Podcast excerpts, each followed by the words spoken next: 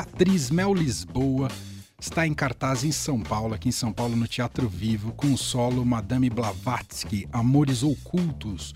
Na montagem, ela incorpora a russa Helena Blavatsky, conhecida fundadora da Teosofia, que é uma linha de conhecimento que mescla ciência, filosofia e religião. Na biografia de Helena consta que ela seria capaz de controlar mentes, fazer objetos desaparecerem e projetar o corpo astral para parecer estar em dois lugares ao mesmo tempo. O texto do espetáculo é assinado por Cláudia Barral e a direção é de Márcio Macena. Está lá no Teatro Vivo e hoje a gente tem a honra de receber aqui em nosso estúdio a atriz Mel Lisboa. Tudo bem, Mel? Seja bem-vinda. tudo bem. Muito obrigada pelo convite. A honra é minha. Muito feliz de estar aqui. A Mel já deu uma palhinha ali no piano da Rádio Dourado. Esse piano maravilhoso, maravilhoso, adorei. Você falou que não toca para valer piano, mas aprendeu um bocadinho porque o ofício de atriz pede, né? É, eu gosto também de estudar, né? Eu gosto de. Já estudei outros instrumentos. E também o ofício. É, é bom que você saiba, tem algumas habilidades, porque a gente. Nossa profissão é fingir mesmo, né? então a gente finge, mas a gente tem que fingir bem, bem o suficiente para fazer com que as pessoas acreditem. Então, eu finjo que eu toco, eu finjo que eu canto, eu finjo que eu faço tudo. Você acredita que essa é a maior graça da história de ser atriz é, poder interpretar, por exemplo, né, você está fazendo Helena Blavatsky, uhum. passava na sua cabeça, em algum momento você imaginou que poderia encarar essa personagem? Não. Jamais. Não estava no rol dos seus desejos. Um dia quero fazer Helena Blavatsky. Não, não. É. é essa personagem ela surgiu é, como outras coisas também surgiram na minha vida, outras personagens e outros trabalhos. Um presente, foi um presente que, que chegou na minha mão e eu falei, nossa, eu quero, obrigada e, e acatei e e resolvi seguir em frente. Inclusive, essa é uma produção minha, né? Essa peça não tem patrocínio, é eu que estou produzindo essa peça, então eu idealizei, produzi e tal. E então eu realmente abracei esse projeto, embora não, não tenha sido uma coisa que eu tenha pensado. Foi um texto que a Cláudia Barral já tinha escrito uhum. e a gente na nossa companhia, que chama Não, não Companhia de Teatro, a gente queria um, um texto novo para repertório um pouco antes da pandemia e a Cláudia tinha já esse texto e ela nos ofereceu. A princípio não era um, um, um solo, mas acabou se tornando, enfim, porque teve a pandemia no meio, enfim, agora, mas agora finalmente estreamos. Você chegou a fazer ele na pandemia? Eu cheguei a fazer ele online. Hum. A gente fez, é, eu fiz online para o Sesc, Sesc em casa, mas era uma adaptação da adaptação, né? E era uma coisa bem mais curta. E, enfim, em casa, com o que eu tinha em casa, porque estava no auge da pandemia. Então, era um, um, figurino feito com o que eu tinha em casa, com o, o piano da minha casa. É, então, agora sim, agora é uma peça de teatro, agora tem uma coisa. é, e o texto está completo, é um texto. É, ganha ganha uma, uma, uma, dimensão muito maior no, no palco. Você trabalhou pouco ou muito na pandemia? Como mexeu com você, Mel? Ah, no início foi meio desesperador para todo mundo, né? Porque uhum. a gente não sabia o que fazer. Era uma coisa muito inusitada, sem precedentes. E a gente fala, hum, eu não sabia muito bem o que fazer. Ah, ainda bem que temos a tecnologia e que ela pôde ser usada. Então, em muitos momentos, a gente acabou é, fazendo várias é, apresentações, lives e tal, trabalhos em que a gente usava a tecnologia. E eu acabei trabalhando bastante com áudio também, porque era um lugar em que eu. É, Trabalhei bastante com áudio, então fiz. Paciente 63. Sim, que foi na pandemia, também uhum. começou bem na pandemia. O áudio série, eu fiz outra áudio série também chamada é, A Ciência Como Ela, é, Como Ela É, a saga de Carlota. É, fiz audiolivro, então trabalhei bastante com áudio também, porque o áudio é, é, uma estrutura um pouco menor e você não precisa se expor tanto. Sim. Então também foi uma, uma solução boa, assim. Que legal. É, é verdade, eu estava te ouvindo, falei, gente, Paciente 63, Sim. que é um sucesso absoluto, ouvindo a voz da Mel ah! eu falei, ah, é Agora, doutora, Eli, doutora Elisa não sabem, Beatriz. Gente, a gente estava no palco juntos para ganhar uma PCA. Sim, foi no mesmo ano. Sim. A Mel com o Paciente 63 e a gente ganhou com esse programa aqui, o Exato. fim de tarde adorada, é verdade. Pronto, estão os dois APCAs aqui, podcast e programa de rádio. Olha que maravilha. Agora teve a terceira temporada, né, do, teve do paciente. Terceira, e sim. fecha a história. Eu não vi ainda a terceira, Mel, desculpa. Não, capaz. Não, fecha, capaz. Fecha. Isso entrega de onde ela vem. Não fala capaz. Capaz é, é gaúcho ou é paranaense? É gaúcho. Gaúcho. ah. É, não, é, é, agora ah, encerrou. Encerrou. Eram três temporadas. Já, Ah. Isso já estava meio, meio fechado, porque também a- o original é chileno e a gente já soube também que no Chile eles iam encerrar na terceira temporada. Então, porque tem várias Entendi. versões no, no mundo inteiro, né? Tem a versão estadunidense, tem uma versão indiana, tem a versão Ah. brasileira, assim. Como é que chama o autor mesmo do texto? Você lembra? É, Julio Rojas. Cara, é impressionante É. o- o- as pontes que ele encontrou com a realidade. É assim, eu ouvi a série e dava É. arrepio. Sim, o texto dele é, é, é brilhante. É. É brilhante, é um roteiro impecável. Demais. Quero voltar a Helena Blavatsky. Bom, é uma figura muito fascinante, né? Com uma Sim. trajetória, né? Uma viajante de uma origem nobre, se não me engano, a mãe dela, né? Sim. É, tinha uma origem nobre, mas ali no século XIX. É, como é que foi se aprofundar sobre essa personagem? O que, que você descobriu? Enfim, conta um É. pouquinho mais da Helena pra gente. É, não, é uma personagem realmente fascinante, né? Porque se você for é, estudar a biografia dela, assim, ver o, o que, o que ela fez, é realmente estarrecedor, assim. A gente fica muito impressionado com o que essa mulher foi capaz de fazer naquela época, né? A, a vivência que ela teve no Oriente, num momento em que era um lugar que ninguém entrava, né? E ela ter levado esse conhecimento para o Ocidente, é, ter escrito os livros que ela escreveu, a importância que ela teve né, nessa, nessa junção dessas, dessas, desses dois mundos é, que, que estavam tão distantes, né? É, e ela e ela também ela, ela provocou ela, ela tinha uma eh, você falou das características paranormais né da Sim. paranormalidade dela então ela era uma figura que, que chamava muita atenção que era uma figura que, que, que trouxe muita atenção do, do de todo mundo porque é uma figura controversa uma figura polêmica e ao mesmo tempo de um conhecimento de uma sabedoria assustadora é muito fora da curva. Então, é uma, é uma personagem fascinante, assim. Eu acho, eu quando comecei a, a me aprofundar um pouco mais ah, na, na biografia e no que ela, no que, no que ela realizou, é, comecei a ficar muito interessada por essa, por essa, mais ainda do que eu já tinha.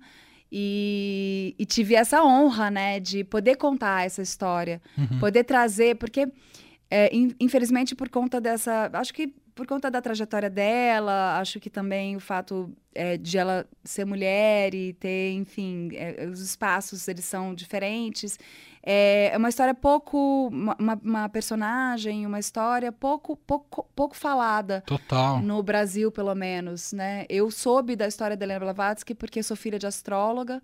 Minha mãe, Cláudia Lisboa, é, ela é uma astróloga que é, teve a mestra dela foi uma alemã que escreveu livros pela Sociedade Teosófica e minha mãe sempre falou que se não fosse a teosofia, talvez esses conhecimentos milenares que foram banidos da academia depois né, do, do materialismo científico, do cientificismo e tal, esses conhecimentos que foram colocados no ocultismo, no, esotori- no esoterismo, teriam acabado. Né? A, a, a sociedade teosófica fez com que esses, esses conhecimentos se mantivessem vivos e que fossem passados para frente. Então, assim, sempre foi essa figura assim do tipo, nossa, essa, essa mulher foi uma das responsáveis por esse conhecimento que eu Entendi. sempre, desde nasci, né, ouvindo astrologuese. então, sempre tive esse- essa referência, mas aí, quando de repente veio pro meu colo, eu falei, nossa, vamos lá. E aí comecei a estudar e foi muito, muito. Você foi buscar referências físicas ou não? Tem, deve ter pouca coisa dela, né? É, física, você diz. Foto, imagem da, da Helena. É, tem, tem várias fotos, não muitas, porque ela no morreu. fundo, você pode dar o tom que você quiser, num certo sentido. É, não tem um material de áudio, não Exato. tem o que se sabe. O que, aí você junta informações. Então, ela morreu no final do século XIX, com 69 anos, se eu não me engano. Uhum, É, uhum. é, e, mas ela estava muito debilitada fisicamente, embora fosse jovem ainda em termos de idade, mas naquela época, para tudo que ela viveu, as condições físicas dela, ela estava muito debilitada fisicamente. Então, eu, eu embora não seja é, parecida com ela fisicamente, né? É, ela era corpulenta e tal, e, e, eu, e eu sou bem diferente, mas na nossa montagem eu não faço a Helena Blavatsky, eu faço a atriz que recebe o espírito da Helena ah. Blavatsky. Então não há necessidade de uma construção Entendi. em termos físicos. Eu faço a construção de uma mulher mais velha, eu conto como se ela tivesse já na, na sua idade mais avançada. Então, eu, a, a minha Helena Blavatsky, ela eu, é por voz e corpo. Então, eu trabalho a voz e o corpo trazendo esse peso, trazendo o, o peso da idade mas é, não há necessidade de uma caracterização, né, de um enchimento ou de uma caracterização para envelhecer a minha pele e tal. Enfim, isso não é necessário, porque a gente brinca, você falou, ela incorpora a Helena Blavatsky. É você nem sabia, a né? A gente usa o termo. É, mas então, a, a Cláudia Barral, a, a, ah. a autora, né, ah. do texto, ela brinca com esse, com esse termo que é usado é, é, que é a atriz incorporou tal personagem, o ator incorpora tal personagem. Ela, ela brinca com isso junto com a paranormalidade da, da, da Helena Blavatsky. Então, é, realmente é uma atriz incorporando essa personagem. E é isso mesmo. Literalmente. Literalmente. Então, por isso não precisa que. Poderia ser qualquer atriz fazendo, não precisa ser parecida entendi, com ela. Entendi. Uhum esse ato de que a gente usa o termo de incorporar, mas é seu é, tá dentro do seu ofício. Como é que isso mexe com você? Sempre foi uma, um processo racional para você? Não, eu acho ou, que eu... ou entra em algum, alguma caixinha que a coisa é, é, é, acaba transpondo barreiras e censuras? Como é que é? Uh, bom, eu acho que ao longo da minha trajetória, são mais de 20 anos é, como atriz profissional, eu tive várias experiências diferentes. E hoje é, eu, eu sou uma atriz mais técnica, né? Eu trabalho é, com, com. Eu trabalho distanciada, porque eu acho um, um trabalho muito perigoso. Eu acho mu tudo muito arriscado. Eu, é um trabalho muito perigoso. E a gente tem que tomar cuidado da gente, é, psicologicamente, Sim. emocionalmente e fisicamente. Porque se você entrar muito na personagem, se você se deixar tomar por aquela personagem, você perde o controle. E, e, a, e eu acho que a grande graça do ator, a grande graça de ser atriz é justamente isso. Eu sou a mentirosa profissional. A minha profissão é mentir. mentir. É, e assim, eu minto que eu, que, eu, que, eu, que eu sou aquela personagem, ou que eu faço determinada coisa, eu minto que eu sinto aquilo, eu estou o tempo inteiro fingindo, né? Parafraseando o, o, o, o, Fernando Pessoa, o ator é um fingidor, uhum, né? Então, uhum. assim, é isso, né? O poeta, o ator também. Então, assim, a gente finge porque nós mesmos, nós atores, bom, pelo menos assim, o que, como eu penso, né? Eu, pelo menos, eu não, não sou eu que tenho que sentir. É, é, é, quem assiste que tem que sentir. Claro. Eu, pelo contrário, ainda mais fazendo teatro, que o teatro exige que você tenha uma técnica, porque tem dias que você chega muito triste no teatro. Tem dias que você está irritado porque aconteceu alguma coisa. Tem dias que você está cansado. Tem dias que você está alegre. Tem... Se você é, é, não tiver o controle, daquilo, se você não tiver uma técnica, cada dia vai ser um espetáculo. Como é que é isso? não, você tem que você tem que fazer, você tem que oferecer para o público a mesma qualidade de sempre. Uhum. Então, independentemente do que estiver acontecendo na sua vida, tem que, ou, ter, tem que virar, mesmo, uhum. e tem ou, que virar uma chavinha antes de ir para o palco. É, às vezes também, por exemplo, você está no palco e tudo pode acontecer, é o lugar do imponderável. Sim. A gente está ao vivo, de frente para aquela plateia, trocando com aquela plateia. A plateia, eu também acredito que a plateia não é passiva, a plateia está participando ativamente do espetáculo, eu estou ali trocando com a plateia o tempo inteiro. Então, assim, é, tudo pode acontecer. A gente está ali no palco, mas tudo pode acontecer. E tudo acontece. Então a gente tem que estar tá muito ligado e muito preparado, sabe? Com os uhum. pés muito no chão, para poder lidar com os imprevistos e com, as, com o que acontece. Porque senão a gente pode se perder. Ainda mais se tratando de um solo, em que você não tem um colega que possa te ajudar. E tipo, me dá a mão aqui, né? Não, você, te, você tá ali sozinho, então você.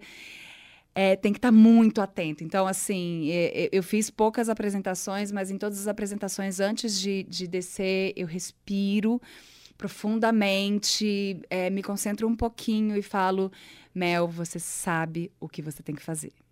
Eu fico repetindo para mim, você sabe o que você tem que fazer. Porque é uma forma, quase um mantra, assim, para eu, pra eu não desesperar. Claro. Pensando no nível de ansiedade, né? Que agora você já tem quantos anos de carreira, Mel? É 22? 22, Uau, 22 você anos. começou muito cedo, Mel. É, Profissional, né? Porque eu comecei Ah. a fazer teatro com oito Ah, anos. você começou cedo mesmo. É, Ah. eu tô com 41, então Aham. eu- era uma- um curso livre e tal, mas Aham. bem, a maior primeira vez que eu pisei no palco eu tinha oito anos. E era um desejo? Ou foi na brincadeira no começo? Foi um pouco de brincadeira, mas Aham. também uma, uma. Foi uma, uma sugestão da minha mãe. a minha Essa mãe. menina sabe- tá me dando muito trabalho, eu preciso botar ela pra fazer o. Mas sabe, hoje em dia eu vejo assim, sabe Ah. quando você vê, você olha pro seu filho e você fala assim, puxa, ele Ah. tem alguma coisa ali que eu acho que ele pode é, é, é, colocar essa energia em determinada Sim, coisa. sim. Então vai fazer uma aula de, de, de música, vai fazer uma aula de alguma coisa, fazer... A minha mãe sugeriu que eu fizesse teatro. E na época eu falei, ah, legal. E aí tinha umas amigas minhas que também faziam teatro Aham. comigo. Então pra mim era uma curtição. Entendi. Mas sim, eu comecei a fazer teatro com oito anos. Uau, uau, impressionante. Helena Blavatsky você- chega em você e ela conta o quê pro, na história, Mel? Do que você pode contar, evidentemente. Claro, Em não. linhas gerais. Em linhas gerais, a, a Blavatsky vem para o teatro para contar a história dela. E, na- mas existe um conflito ali Uhum. dela mesma, né? Porque a partir do- e, ela- e eu falo assim, a partir do momento em que estamos encarnados, há um passado que grita. O passado grita. Porque aí ela começa a lembrar de coisas que a machucaram durante a vida dela. Então aí é a questão, estou aqui contando a minha história, mas ao mesmo tempo eu estou aqui também para resolver questões que ficaram pendentes na minha vida Hum, terrena Que legal. né? E então isso é muito bonito. E eu, o tempo inteiro eu estou conversando com a plateia, porque é, é dito que eu estou num teatro. E logo no início já, já fica estabelecida essa relação. Logo no início eu também falo, como, como Blavatsky, é, eu vou me aproveitar desse teatro para passar um tempo aqui nesse plano. Ela fala, eu sempre amei o teatro. No teatro, nada é o que parece. Então, isso, essa brincadeira entre realidade e ficção, entre se é, é, é verdade ou não é. Eu ouço muito isso das pessoas ao final do espetáculo. Mas, mas é verdade que aconteceu isso e não sei o quê comigo, né? Mas você foi mesmo lá, não sei o que. Eu... Aí é engraçado, porque as pessoas elas ficam na dúvida do que é verdade e o que não é. É ótimo. E me fala uma coisa, como é que é ser filha de uma mãe astróloga? O quanto isso mexeu nas suas eh, convicções do que você é, do que você pensa, de onde a gente vem, pra onde a gente vai? Como é é? Bom, quando eu era criança era, era estranho, né? Porque era muito diferente das minhas É amigas. verdade, não era uma católica. né? Não, era uma, era uma mãe muito diferente. assim. as minhas amigas achavam o máximo, que a minha mãe era super, né, pra frentex, como se dizia. Ela era uma, sempre foi uma mulher muito, muito é, progressista, assim, sempre foi uma mulher com uma Sim, visão muito, muito à frente do tempo dela. Então, é, eu tive esse privilégio, né, de ter sido criada pela minha mãe. E hoje eu vejo o privilégio que eu tenho de ter como mãe uma gurua, uma sábia, uma pessoa que tem um conhecimento não apenas de astrologia, né? Porque a sabedoria dela vai para muito além disso, vai vai para psicanálise, vai para mitologia, vai para uma série de Nossa. coisas. Então assim, é, eu tenho esse privilégio de toda vez que eu tô com alguma coisa, eu vou sento com a minha mãe e, e eu sempre sou abraçada por ela, não, como, não só como mãe, mas e no pelo relacionamento conhecimento com ela no dia a dela. dia, ela sempre foi assim. Sim. Sim, ela, ela não fica ali falando um É porque com filho é diferente, É, né? Filho é. tem muitas questões concretas pra resolver. Sim, É. sim, sim. Mas ela tem uma sabedoria, assim, e uma forma de se comunicar com as pessoas que é, é realmente fora do comum, assim. Então, é, claro que comigo é um pouco diferente, né? Comigo e com a minha irmã, Luna, minha, minha irmã mais velha. É, mas é, ela traz também a- toda essa experiência e toda essa sabedoria que ela tem para poder fazer com, também com que a gente tenha esse, esse lado dela, né? Também, além de mãe, que não tem jeito, mãe é mãe. Uhum. Eu tô aqui ao vivo, viu, gente, com Mel Lisboa, tá com Madame Blavatsky em cartaz aqui em São Paulo, no Teatro Vivo. Eu nem falei aqui o número do nosso WhatsApp, se você quiser mandar mensagens, perguntas, fique à vontade. Nossa produção, ali o Vinícius e a Laís, estão acompanhando as mensagens pelo 99129 9111, 99129 9111. Mas você não me contou, você acabou absorvendo essa, essa maneira de ver o mundo da sua mãe? Você se considera também da mesma linhagem ou você foi para acreditar em outras coisas? Do ponto de vista religioso, espiritual? Ah, como é que sim. Ah, eu acho que não, não tem como você passar ileso de ter sido criada por uma astróloga, né? É, embora eu tenha uma visão bastante prática, pragmática da vida, assim. Eu sou bem, bem pragmática. Mas não tem como. É, uma vez eu conversando com um amigo que é muito cético.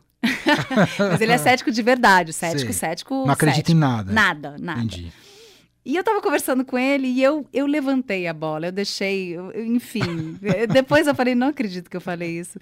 Tamanha estupidez. Eu falei para ele assim, falei, não, mas eu sou super cética. Eu sou Capricórnio acidente virgem. e ele riu para trás, assim como você fez. Ele riu para trás, ele se jogou para trás e a risada dele é muito maravilhosa ele riu para trás, segurando as joias aqui, assim. Aí eu, eu olhei, mas por que, que ele tá. Aí depois eu me dei conta do absurdo que eu tinha falado. Eu falei uma, uma antítese. Aí eu falei, ah, é, verdade. Entendeu? Então eu acho que é esse, esse lugar que eu, que, eu, que eu transito. Então você é tem um mapa lugar. astral personalizado, imagina. Olha, eu tenho, eu tenho, já, já tive muita. Eu tenho um conhecimento, mas também é, o, o, o, famoso Casa de Ferreiro Espeto de Pau funciona, funciona também, sabe? As pessoas acham que eu sei, manjo tudo de astrologia. Tem gente que vem conversar comigo, ah, então, não sei o quê. E eu, ah, hum, não, eu não sei do que você está falando. Eu não manjo tudo de astrologia. Eu acho que eu, eu sei um pouco mais do que a média, mas por, por conta disso, mas é bem sei, pouco. Sei. Eu não sei, não sei muita coisa, não. Você é capricorniana? Sim. Entendi. Eu, eu, eu, sei pouco também. Só sei que dizem que as capres são muito trabalhosas. É, tá, gosto de trabalhar, é verdade. São meio nerds. É, é isso mesmo? É, nisso, essa característica eu tenho. Você tem? Eu tenho um pouco, é. muito bom. Ó, eu vou fazer um primeiro intervalo aqui para as marcas que apoiam a Rádio dos Melhores Ouvintes. A gente vai seguir aqui com a Mel Lisboa. A gente tem muito assunto ainda para falar mais sobre Madame Blavatsky lá no Teatro Vivo. É terças e quartas, né, Mel? Exatamente, às 20 horas. E aí ingressos na Simpla, né? Isso. Ingressos na Simpla, 20 horas, ah, lá no Teatro Vivo, que fica no Morumbi. Então, para quem quiser já garantir ingresso, comprar, porque você fica até fim de maio, se não me engano, né? 31 é, de maio. 31 de maio, exatamente. É isso, terças e quartas. O nosso ouvinte Bruno Pedroni mandou mensagem aqui no 991299111 escreveu Mel Blavatsky é uma heroína totalmente incompreendida na sua época. Uhum, sim. É isso mesmo. Sim, é. É, é isso. É por isso que eu tô falando, uma, uma figura polêmica, né? Uma figura que foi. É, que, que foi jogada no esquecimento. Não esquecimento total, mas acho que ela foi escanteada uhum. nesse sentido. Por, por isso, por preconceito, por uma série de incompreensões e de. É, de questões com, com a própria paranormalidade dela e com a figura que ela era e tal. Então, é isso. Ela, e, ela vem, e ela vem com essa dor, né? A, a, a, a Blavatsky que eu trago, ela tem essa dor. Ela tem a dor de, de, de ter sido injustiçada em vida, né? Uhum. De ter sido perseguida e tal. Eu acho que isso é importante falar. E é tão bacana poder falar dela hoje, assim, com um outro olhar, com uma outra visão e poder ver o, o tudo que ela fez é, para o mundo é, e, e, poder contar essa história, eu acho, acho um privilégio. A roupa que você usa é um parece de monge. É isso mesmo? Não sei como é que chama aquela roupa. Olha, é, é inspirado nas, no, no material uh, que há dela. Que é, exatamente. nas, nas fotos. É, tem, há muitas fotos em que ela tá com esse pano isso, na cabeça. Na cabeça. Uh, e aí o figurino é do João Pimenta e o João é, é, inspirado nessas fotos também. E também no figurino que a gente havia criado para a versão online, que era assim, um apanhado de figurinos, porque a saia que eu usava, coisas que gente. Eu guardo, né, as coisas em casa. Então a saia que eu, usa, que eu usei no figurino em casa era a mesma saia que eu usava como Desdemona no hotel. então, é isso, usa a saia, né? A gente, a gente reciclou a saia e fez, e fez o figurino. E aí o João Pimenta fez um outro figurino belíssimo, super teatral. Deixa eu ver se eu tenho a Mel Lisboa de volta. Oi, Mel. Alô? Voltou. Estou... Ei, que maravilha. Eu acho que a Madame Blavatsky veio dar uma passadinha aqui é, pra te dar uma é, derrubada. Olha, não quero nem falar, porque tem umas coisas que acontecem, que aconteceram aí, que são, assim, impressionantes, viu? Chamaram a atenção. Do que, que a gente tava falando? Eu perdi o fio da meada, de tantas coisas, né? Nossa, também perdi, perdão. Nossa. Não tem lembro. problema a gente emenda outros assuntos. Eu estou ao vivo aqui com a Mel Lisboa. A gente está falando muito sobre Madame Blavatsky, que é a montagem solo que ela está em cartaz em São Paulo, terças e quartas, no Teatro Vivo. Isso. Você falou que muito em breve você vai voltar com Misery também. Sim, eu volto hum. com Misery em maio, no dia 5 de maio. Uhum. Então, em maio, eu vou estar em cartaz com os dois espetáculos. Que legal. com, com a Blavatsky no, na, nas as terças e quartas e com o Misery de sexta a domingo. Uhum. Que sensacional. É. É, é o você é o, é o que você acaba gostando mais ou você, você gosta também de mesclar com vídeo, com audiovisual? Eu gosto de mesclar também. Uhum. Ano passado, por exemplo, eu fiz a, a, novela, passei o ano inteiro no Rio, mas fiz o Misery, né? Eu fiz uma temporada. Ah, como é que chamava mesmo a novela? Cara e Coragem. Você fazia a Regina. A, Regina, é, verdade. É era a vilã da novela. Mas assim, é. foi. É, eu fiz o, o, Misery em São Paulo, dois meses, e, e, dois meses no Rio, junto com a novela, mas foi meio, meio caótico, porque.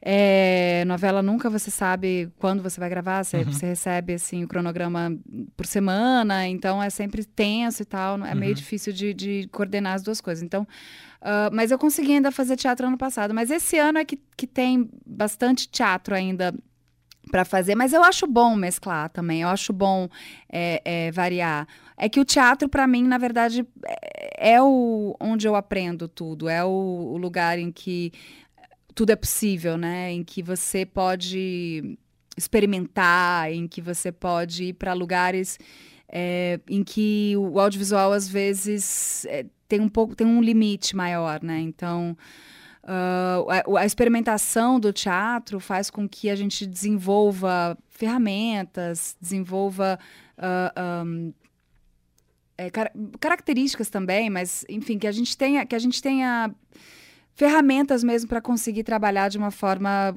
com, com, mais, com mais estrutura. Uhum.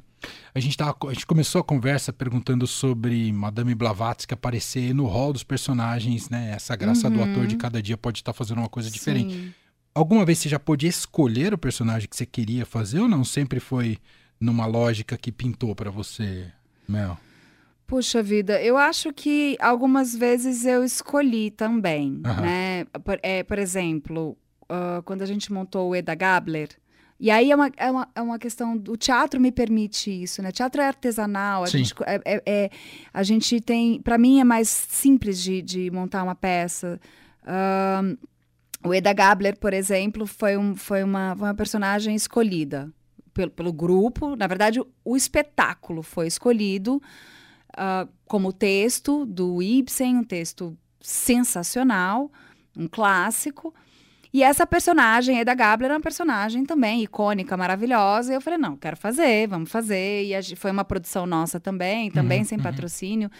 É, então, assim, tudo feito muito no amor e na, na, na, na raça para botar de pé. E foi, foi uma personagem escolhida também. Então, essas peças, esses, esses, um, esses projetos nossos, eu acho que são mais escolhidos. Esse, por acaso, é, eu fui escolhida para ele, mas eu, eu agarrei com, com, com muita vontade, tanto é que eu resolvi produzir. Então, bem ou mal, de certa forma, eu escolhi também, né? Uhum. E eu quero muito te ouvir, Mel. Eu sei que é um assunto recorrente, mas é porque é muito forte e é bonito falar sobre isso. É, a conexão que você criou com a Rita Lee, uhum, né? Sim. Seja inicialmente pelo musical, quando foi montado, e também pelos desdobramentos, né? Você gravou o audiolivro da autobiografia sim. dela Imagino que isso também te aproximou dela. Sim. Recentemente todos ficamos muito angustiados né, com o estado de saúde dela, enfim. Sim. Mas queria que você contasse um pouco dessa, dessa sua conexão com a Rita Lee, que é tão forte, né? E ela é tão amada por todos nós. Sim, muito, muito. A Rita é uma figura única, maravilhosa, da qual a gente deve ter muito orgulho. É... E temos. Uh, a Rita também foi uma personagem que não, eu, não fui eu que busquei. O Márcio Macena, que é o diretor desse espetáculo do, da Blavatsky, foi o diretor também de Rita Lee. Meu amigo tinha me assistido num espetáculo que eu fazia uma personagem que, enfim, era uma personagem também bem forte, e que ele assistindo esse espetáculo, ele me convidou para almoçar e falou, uh, me deu o livro do Henrique Basti, que era o Rita Lima ao lado, e falou, Mel, eu tô montando um musical baseado nesse livro, eu queria que você fizesse a Rita. Eu falei, você está louco, você enlouqueceu, você surtou. não, é, não tem como, como é que eu vou fazer a Rita? Eu não sei fazer a Rita, eu não sei nada, e eu não sei, não, não posso, não tenho capacidade de fazer a Rita. Não sou capaz, não sou capaz, morrendo de medo. Mas aí fiquei morrendo de medo durante muito tempo, até de fato começarem os ensaios e falar, tá, agora eu vou ter que fazer, não tem jeito, tamo aí. É, tentei fugir muitas vezes, não consegui e acabei fazendo. Só que aí depois que o espetáculo estreou, depois de todos os medos e temores e, e ataques de, de desespero é, que eu tive durante o processo, é, quando estreou e eu percebi que, primeiramente, os fãs da Rita, as pessoas que amam a Rita, aceitaram muito bem o espetáculo. A minha interpretação foi com, recebido com muito carinho por essas pessoas, que eram as pessoas que eu tinha mais preocupação, assim. Porque a Rita tá aí, tá maravilhosa. Como é que você ousa subir num palco e interpretar a Rita Lee, a Rainha Mor? Como é que você vai fazer isso? Então, é, é, é ela. Quando eu, eu percebi que essas pessoas é, receberam bem o espetáculo, quiseram, quiseram voltar e tal, já, já me deu um alívio enorme, né? E depois a Rita, a própria Rita foi assistir, assistiu mais de uma vez, e aí, e aí tivemos uma conexão tão forte a ponto de que de, passado algum tempo, bom, a Rita escreveu a autobiografia dela depois de ter visto a peça. A peça foi um gatilho forte para ela decidir escrever. Era uma coisa que ela já ensaiava antes, sim, mas ela decidiu realmente levar à frente esse projeto uhum. depois de ter visto a peça. Então, é, é, eu acho isso muito bacana, porque é um livro maravilhoso. E... Ela escreve demais. É, é um negócio impressionante. Impressionante, é. né? Você devora o livro e tal. Uhum. E aí, depois disso, nós criamos uma conexão muito forte a ponto disso, né? Porque ela queria o, o, o audiolivro, mas ela com a saúde debilitada, e você fazer um audiolivro, por mais que não pareça, teoricamente, um trabalho muito difícil, muito físico, ele é difícil e físico. E, e, e aí ela pediu, então, para eu ler. Ela que pediu para eu ler o livro, para eu fazer o audiolivro. E ela, ela, ela, ela é como se ela tivesse. Eu, eu tenho esse, essa a honra de a Rita Lee é como se ela, se ela é, depositasse a Rita Lee dela, ela confiasse a Rita Lee dela Nossa. a mim. Olha a responsabilidade. Toda vez que ela faz isso, eu fico em pânico. Dona Rita do céu. Toda vez que ela faz isso, eu juro que eu fico em pânico. Que eu falo, gente, como assim? Jura que você ainda confia em mim? Mas ela confia, ela é maravilhosa. É. E, e, aí eu falo, não, claro, faço tudo pela Rita, gente. O que ela pedir, eu faço. Você teve bastante feedback do audiolivro? Sim, sim, também. Mas o audiolivro é um pouco diferente, ah. né? A, a, o apelo, porque a minha voz é diferente da dela. Ah, e... você fez o audiolivro como Mel, não como Rita. Não, eu fiz como Rita, como porque Rita. ele é todo contado em, em, em, uhum. em, primeira pessoa. E claro que eu usei o conhecimento que eu tenho, que eu adquiri, o estudo que eu fiz uhum. da prosódia dela, Entendi. da maneira como ela fala, né, do jeitinho dela, das coisas. É, eu trazia, mas é, eu não tenho o mesmo timbre de voz. Eu, infelizmente, não sou Marcela Diné, eu não sei imitar. não sei reproduzir esses sons. Adoraria. Acho aquilo brilhante, acho aquilo fabuloso. Sou fã do, do Adnet. Mas, assim, uh, então, quando eu faço a Rita no, no, no, teatro ou mesmo no audiovisual, acabei de fazer uma, uma publicidade como Rita. É, eu tenho todos os outros, os outros recursos, né? Claro. De, de, de caracterização, Sim. que ajuda muito. A coisa do, do gestual, do físico, do, dos, do, da, das caras que a Rita faz. Então ela, tem, ela tem um jeito que brinca e tal. Essas coisas são muito Rita Lee, então isso tudo me ajuda. Agora, só a voz eu penei. Eu, eu, falei, não, eu faço, eu faço, mas olha, vou te dizer, é difícil. Muito difícil. Isso te deu intimidade com ela, Mel? É, eu me sinto íntima mesmo, assim. Uh, embora não tenha tanto contato com Entendi, ela. Que ela, ela, ela fica lá na casinha Reservada. dela, Uhum. reservada. Mas a gente tem uma, uma, uma troca que vai para além disso. Que legal, que bonito. Ó, mais mensagens que chegaram aqui. A Neia Mercedes escreveu pra gente justamente falando, destacando esse seu trabalho. Falou: a peça que a Mel interpretou a Rita Lee foi fabulosa, parabéns. Acho que muita gente deve pedir pra você voltar, né, com o musical. Deve ser um pedido constante. Constante, sim. Ah. Estamos trabalhando É para isso. Olha. Sim, estamos trabalhando. Ainda não posso revelar detalhes, porém, estamos trabalhando, estamos trabalhando em conjunto com a Rita, né? Assim, Legal. estamos juntas nessa. Ela vai lançar agora mais um pedaço da autobiografia. Exatamente, né? eu tô louca para ler. Nossa, gente, não vejo a hora. E o Luciano escreveu que te deu os parabéns pelo Passageiro 63, Ah. audiosérie. Não curto assistir séries, mas ouvir a força da interpretação dela e do seu Jorge me transportaram para a década das audionovelas. Fiquei muito impactado. Ah, que legal. Realmente, Paciente 63 é, É. impressionante. É, eu acho, eu, eu costumo dizer isso porque eu acho que é uma reflexão in- interessante, assim, porque audiosérie, esse, esse tipo de conteúdo, mesmo o conteúdo de áudio, né? A rádio, eu acho, eu, eu adoro isso, sério, eu sou fascinada.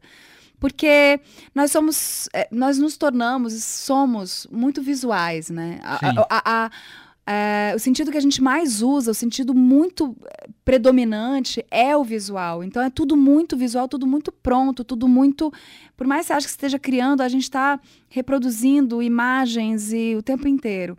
Ah, quando a gente vai para um outro sentido, é, é- o trabalho que a gente faz imaginativo, trabalho lúdico, trabalho de criação de imagens, de, de- esse trabalho ele é tão rico e acho tão importante. Eu costumo dizer que ouvir uma audiosérie ou, ou um conteúdo de áudio assim, ele nos aproxima do é, da literatura, do poder que a literatura tem de, de desenvolver capacidades, inteligências e, e, e, e de você é, criar, né, de você ter uma autonomia criativa, de você ter uma autonomia lúdica, de, é, de você poder criar a sua própria história. E o, a audiosérie tem isso, porque por mais que você tenha o estímulo é, é, é, de áudio que vai contando aquela história para você com vozes e so- com sons, você cria aqueles Uhum. espaços, você cria o- a- os figurinos, você cria tudo, os objetos, tudo você vai criando na sua cabeça. Então, todas as pessoas que ouviram o Paciente 63, por exemplo, ou qualquer outra série de, de áudio, cada pessoa imagina a série de um jeito. É, é isso. E isso é muito é legal. muito rico. Muito rico. Uhum. Isso é assim. A gente, a gente talvez não tenha nem tanta consciência do quanto isso é, É. enriquecedor e quanto isso é estimulante para nossa, para nossa inteligência, para nossa capacidade criativa. Eu tinha um professor que falava: rádio é imagem. Era a definição dele. E falava, é. É. isso, você tem que perseguir isso. Rádio é imagem. Porque é isso, você produz qualquer coisa, né? Fica completamente aberta né, Uhum. na maneira como o ouvinte recebe aquela mensagem que você está transmitindo. Seja com detalhes, seja de maneira descritiva ou de maneira lúdica, né? Ou Sim. que você pode né, ampliar muito mais esses, Exato. essas- esses universos. Que sensacional. Ô Mel, você gosta muito de viajar? Eu andei dando uma fuçada no seu Instagram, já que você vinha aqui. Eu vi fotos tão legais. Você foi pra Coreia do Sul. Fui, acabei de voltar. Eu morro de vontade de conhecer a Coreia do Sul. Mas é porque eu tenho uma idealização de país. Eu olho pra Coreia do Sul e falei, puxa vida, se o Brasil tivesse tomado as decisões corretas lá nos anos 70, 80, Uhum. a gente poderia ser uma Coreia do Sul. Mas eu não sei se essa é a- o paralelo correto de ser feito. Porque, claro, são né, configurações muito diferentes de países, de história de São. povo tal, que talvez eu tô pensando muito em termos de política pública. É, a mas enfim, história... me fala o que, que você viu lá na Não, Coreia. mas, mas eu concordo com você, assim, foi um país que se que se Priorizou a educação, ponto. né? É, e que, e que saiu de uma pobreza extrema e hoje é um dos países mais ricos do mundo, É de uma tecnologia absurda, e ao mesmo tempo você. Eu acho isso sensacional também. Eu já tinha visitado o Japão uma vez, então você. na- tanto no Japão quanto na Coreia do Sul que eu fui, que eu pude ver, assim, tem uma coisa, ao mesmo tempo, uma tecnologia absurda, uma coisa ultra moderna, e ao mesmo tempo coisas milenares que estão ali conversando o tempo inteiro, dialogando juntas, que são preservadas, que são cuidadas, que são. a- a- tá tudo muito cuidado, assim. é, eles cuidam da história, das. das dos monumentos, das coisas, tá tudo. É, é, então há um cuidado com a própria história. A história deles é muito antiga, muito Uhum. anterior, né? É, é, então, assim, é um país que passou por muitas coisas. Enfim, mas para mim foi uma viagem maravilhosa. Minha irmã está morando lá, Ah. então foi uma foi Nossa, a deixa como é que perfeita. vai morar na Coreia do Sul? Porque daí tem que falar coreano, não tem? É, Não, ela não fala Ah. coreano, não. Consegue se virar com inglês. Então, é- lá é difícil, É? difícil de se comunicar, porque eles não falam inglês muito bem também. Ah. Mas a gente faz, fa- dá um jeito. Você foi pra a Seul? Gente, eu fui pra Seul e fui pra Busan também. Ah. Que é Busan. perto? Eu não É, sei. é. É. Umas, umas duas horas, três Ah. horas de, de trem, mas ao sul foi a cidade que durante a guerra da Coreia foi a cidade, foi a única cidade que não foi invadida pela, pela Coreia do Norte e depois Uhum. houve a ofensiva para subir. Uhum. Enfim, é, tá, há toda uma questão histórica ali Sim. legal e, e eu resolvi também porque tem um templo à beira-mar que é uma coisa, um dos lugares mais bonitos que eu já vi na minha vida e eu teimei que eu queria ir lá. Já, já Legal. tava na Coreia, falei, ah, não, agora eu vou ter que ver esse templo. Não vou cruzar o mundo para não ver, não. Entendi. Então foi. Mas vale o turismo pra lá, então? Vale, nossa, vale a comida? muito. Maravilhosa. Maravilhosa. Ah, eu acho que eu acho que a comida é uma das partes é, fundamentais de, de você conhecer um, um lugar, sabe? De de experimentar os sabores, experimentar a- a- a- a- os ingredientes. Para mim, eu não teve um dia, eu passei lá duas semanas inteiras, não teve um dia que eu não comi uma comida é, oriental. Até, até comi comida indiana, comida vietnamita, comida tailandesa, comida japonesa, mas a, a grande maioria era coreana mesmo ou oriental. Não, não teve, não teve chance para outro, outro espaço. Mas eu adoro viajar. Eu, eu sempre, para mim, eu acho um privilégio. é, porque é, é- é um primeiro que eu tenho prazer, mas segundo que eu, eu aprendo tanto viajando, seja no Brasil ou seja fora do Brasil, assim, eu acho é que de uma é, riqueza pra quem, né, no ofício da atuação, né? é para todo mundo, claro, mas para mim também, porque eu, eu observo as pessoas, eu gosto. é, eu- há- há de tudo nesse mundo. Uhum, E todo tipo de gente nesse mundo. Tudo é possível. uhum. Nada é exagero. Ah, porque é caricato. Não é, existe. Existe. E quanto mais você se abrir e olhar o diferente, olhar para fora de si, é, mais você vai conseguir compreender e, e- e enriquecer, né? E, sim, enriquecer a si mesmo Sim. com esses com essas ah, referências e com essas com esses com, esse, com esses olhares diferentes do seu também. Uhum. Você foge de, por você ser conhecida, você foge de espaços públicos no Brasil ou não tem isso pra você, Mel? Não, não São tem Paulo isso é tranquilo mim. nesse É ponto. bem tranquilo. Entendi. Não, e eu também não sou não sou tão não tem essa- conhecida assim. Ah. Não, de verdade. Eu, eu ando pelos lugares quase anônima, assim. De verdade, Ah. é. Eu já- tô falando Ah. porque eu já fui muito Entendi. famosa. E eu sei o que é andar. Ah, você já passou já por isso. passei Ah, por entendi. isso. Hoje em dia não é mais assim. E, era, e foi ruim quando você passou por isso? Então, eu acho, eu acho difícil. Entendi. Eu, eu foi assim, claro, há vantagens e desvantagens em tudo. Uhum. Mas, por exemplo, eu, per- eu- é difícil essa, essa característica que eu gosto muito, a de observar, Aham. a de olhar ao meu redor, é, se perdia um pouco nessa época, porque eu era o, o- o foco da observação. E aí você fica meio tenso, né? Porque você tá ali, você percebe que tá todo mundo te olhando. Imagina você chegar num lugar e você perceber que tá todo mundo te olhando, observando cada coisa que você faz, cada gesto que você faz. Isso é um pouco angustiante, né? Então, é, eu hoje em dia, é o que eu falo, eu falo bastante isso, assim, que eu, eu prefiro ser é, reconhecida pelo meu trabalho do que ser é, reconhecida pelo que eu, pela, pela minha imagem ou pela alguma coisa. Eu prefiro, que as pessoas curtam meu trabalho e que algumas pessoas que, que, que me conhecem ou que, que até me reconhecem como e que possam falar do meu trabalho do que de fato ser uma pessoa muito famosa e que perde um pouco essa, essa De estar nessa privacidade. caixinha da celebridade, né? É, porque você perde um pouco a sua privacidade, você perde um pouco é, essa autonomia, assim, de você andar tranquilamente na rua. E eu, eu ando tranquilamente em qualquer lugar. Qualquer lugar. Mesmo. Às Legal. vezes as pessoas me reconhecem, tá tudo bem. Também não é uma coisa, nossa, parei o espaço. Não, tá tudo bem. Às vezes alguém me reconhece, fala comigo e tá tudo certo. E eu sigo andando. Que demais, que demais. Deixa de fazer a última, que eu já estourei o tempo aqui totalmente, já são 6 horas e 2 minutos. Mel Lisboa aqui com a gente. Falo Mas- muito. Desculpa. Não é sempre que você vem, a gente tem que aproveitar. Ah, Mas eu certo. queria que você falasse da experiência de maternidade. Você tem dois filhos, né? Que Sim. idade eles? O Bernardo tem 14 Ah, e a Clarice tem 10. Vai fazer 11 agora em junho. e como é que é essa vida de artista e mãe? Ah, olha, eu acho que para todo mundo é sempre um malabarismo. Né? Eu não sou a única que tem esse privilégio de ter que ficar fazendo malabarismo.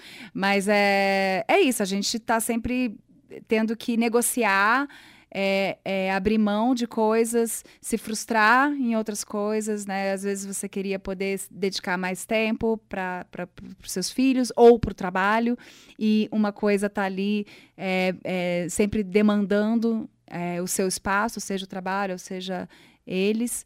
Mas é então por isso que a gente está, eu pelo menos tenho sempre que estar equilibrando ali os pratinhos para poder fazer com que eu consiga pelo menos é, achar que eu estou conseguindo fazer as coisas minimamente bem, sabe? A, a- a- aquela história da mãe suficientemente boa é o que eu tento ser. eu tento ser o melhor que eu posso. Mas é, é legal de ver as crianças crescerem, começando a se tornar, eh, começando a se tornar assim, quase, não são adultos, mas, mas de, de você começar a trocar ideia e conversar e você vê, nossa, ah, eu acho que, que, que eu tô fazendo um trabalho legal, eles são legais, não é, porque, não é porque são meus filhos, eles são legais, assim. Aí começa a, a dar um quentinho no coração, de falar, ai, que bom, porque é uma responsabilidade enorme, é um trabalho insano, mas, eh, mas a gente tem ótimas recompensas. Sensacional. Gente, Mel Lisboa, atriz, uma das grandes atrizes do Brasil, que gentilmente veio aqui ao estúdio da Rádio Dourado. Queria reforçar o convite, então, para Madame Blavatsky, terças e quartas, Teatro Vivo, ali no Morumbi. Garanta o ingresso com antecedência pela Simpla. E- Só comprava até o dia 31 de maio e depois a Mel entra com Misery. Isso. Qual é a data do O Misery? Misery é dia 5 de maio. A partir do dia 5 de Aí vai maio. ser no Tuca. É, é isso. As Uhum. semanas que a Mel vai trabalhar pouco. Estamos aí. Fiquei muito feliz que você veio aqui. Obrigado por esse tempo com a gente, esse papo. Eu e que fiquei aqui feliz. portas abertas sempre para Papo você. viu? maravilhoso. Me chame sempre. Beijo, Mel. Beijo, beijo, beijo, gente.